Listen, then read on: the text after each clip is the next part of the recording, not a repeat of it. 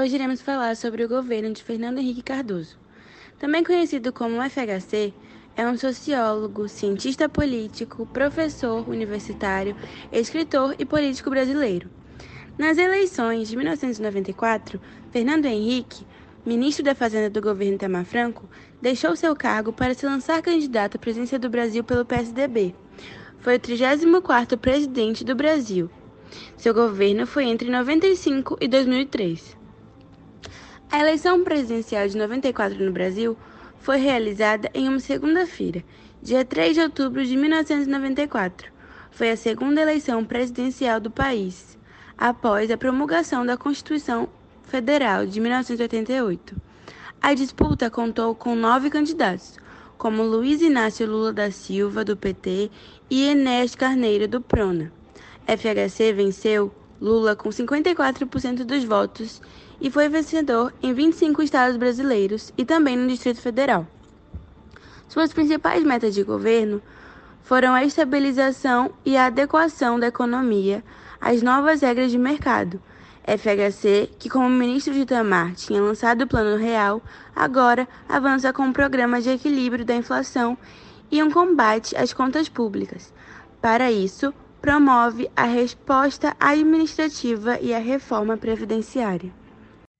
A emenda constitucional número 16 de 1997 abriu a possibilidade de reeleição para quem ocupava cargos no poder executivo em todos os níveis de governo. A aprovação da emenda foi mesmo comprovadamente por meio de um esquema de compra de votos. A negativa de Fernando Henrique Cardoso não apaga o fato de que o caso esteja repleto de provas documentais e materiais. Ao longo dos anos, o Tucano tem recorrido a um sofisma para refutar a compra de votos a favor da emenda da reeleição. Cita um fato verdadeiro para tentar negar outro, não excludente e também verídico. Entre aspas. De pouco vale desmentir e dizer que a maioria da população e do Congresso era favorável à minha reeleição, temiam a vitória do Lula. Ou seja, se o Congresso era a favor, por que teria sido necessário comprar votos? De fato, em 1997 havia ampla oposição de Luiz Inácio Lula da Silva e ao PT, pois ao Plano Real, que debelou a hiperinflação, estava no seu momento mais positivo. Ocorre no Congresso a acostumada fisiologia era um praxe conquistar votos distribuindo verbas e cargos. No caso da reeleição, uma parte dos deputados foi realmente comprada com dinheiro vivo, todas as com dinheiro vivo. Todas as provas apresentadas sobre o crime eram lícitas e foram periciadas como, como explicado. A emenda constitucional que permite a reeleição de prefeitos, governadores e presidentes foi aprovada pela Câmara de em 28 de 1997, de fevereiro, após uma série de articulações iniciadas ainda em 1995, no começo do primeiro mandato de Fernando Henrique Cardoso. Em uma reportagem de 13 de maio de 1997 do jornal Folha de São Paulo, revelou um esquema de compra de votos para aprovação da emenda. Em gravações, os deputados federais Ronivon Santiago e João Maia, ambos do Acre e à época afiliado ao PFL e hoje à DEM, relatavam ter recebido 12 mil em dinheiro para votar a favor da reeleição. Apesar de todos os indícios materiais, o então Procurador-Geral da República, Geraldo Brindeiro, rejeitou os pedidos para que uma denúncia contra Fernando Henrique Cardoso fosse apresentada ao Supremo Tribunal Federal. Brindeiro ficou depois conhecido como Engavetador-Geral da República, pelo seu hábito de arquivar possíveis investigações. Uma comissão parlamentar de inquérito foi abafada pelo Planalto com a distribuição de cargos para partidos aliados a Fernando Henrique Cardoso. Bom, no seu segundo mandato, é, Fernando Henrique Cardoso acabou ganhando, e o que ajudou foi a estabilidade econômica e financeira obtida com o Plano Real. E, e ainda no primeiro turno, e ele ainda ganhou no primeiro turno em 1998. O seu segundo mandato iniciou-se num contexto de crise financeira provocada por desconfianças dos investidores estrangeiros que ameaçavam retirar seus capitais especulativos do Brasil. Alguns países que adotavam a mesma estratégia financeira do Brasil não conseguiram honrar seus compromissos e deixaram de pagar suas dívidas, gerando suspeitas de que o mesmo pudesse acontecer com o governo brasileiro.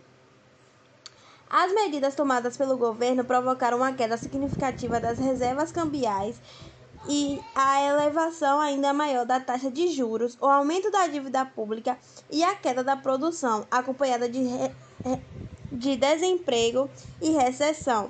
Foi o, uma das maiores fragilidades, fragilidades no segundo mandato de Fernando Henrique Cardoso. Sendo assim, a popularidade foi sendo abalada. Os problemas sociais levaram à intensificação das ações dos movimentos sociais, como o movimento do Sem Terra. A saúde e a educação, que haviam sido bandeiras históricas do PSDB, estavam em estado crítico. A situação de aposentados e pensionistas do INSS se agravava com as tentativas de equilíbrio orçamentário feitas pelo governo. Ainda que a estabilidade da moeda e a inflação sob controle tivessem garantido alguma melhora na diminuição da pobreza e da concentração de renda, o país estava longe de indicadores mais positivos. E para evitar o risco de apagões, a necessidade de racionamento de energia em várias regiões do país revelou o quanto os setores estratégicos do país tinham sido abandonados, comprometendo iniciativas de crescimento econômico. Sendo assim, o governo FHC intensificou sua relação com o Fundo Monetário Internacional, o FMI, de quem fez empréstimos que aumentaram a dependência econômica do Brasil. O Fundo Monetário Internacional, FMI, é uma organização financeira que possui a função de oferecer ajudas financeiras pontuais e temporárias aos seus países membros. Ele tem por objetivo controlar as finanças e a economia internacional de forma a evitar problemas econômicos tais como as crises de 1929 e qualquer outro tipo de instabilidade financeira. A partir de 1998, o FMI exigiu que o Brasil controlasse os gastos públicos e aumentasse sua produção presidencial. Então, aprovou a Lei da Responsabilidade Fiscal, LRF, ou Lei de Responsabilidade Fiscal. É um mecanismo legal que disciplina a utilização dos recursos públicos e ela faz com que os estados, os municípios e a União controlem seus gastos respeitando a capacidade de arrecadação por meio dos tributos. Além de exigir que os governantes gastem apenas dentro das possibilidades do orçamento, a lei determina que haja um planejamento de investimento com a LRF. Os gestores devem estabelecer metas fiscais periódicas. Depois de oito anos no poder, a distribuição de renda continuava desigual, apesar da inflação estar controlada. Lula vence as eleições de 2002 depois de três tentativas e assim se encerrou a era FHC.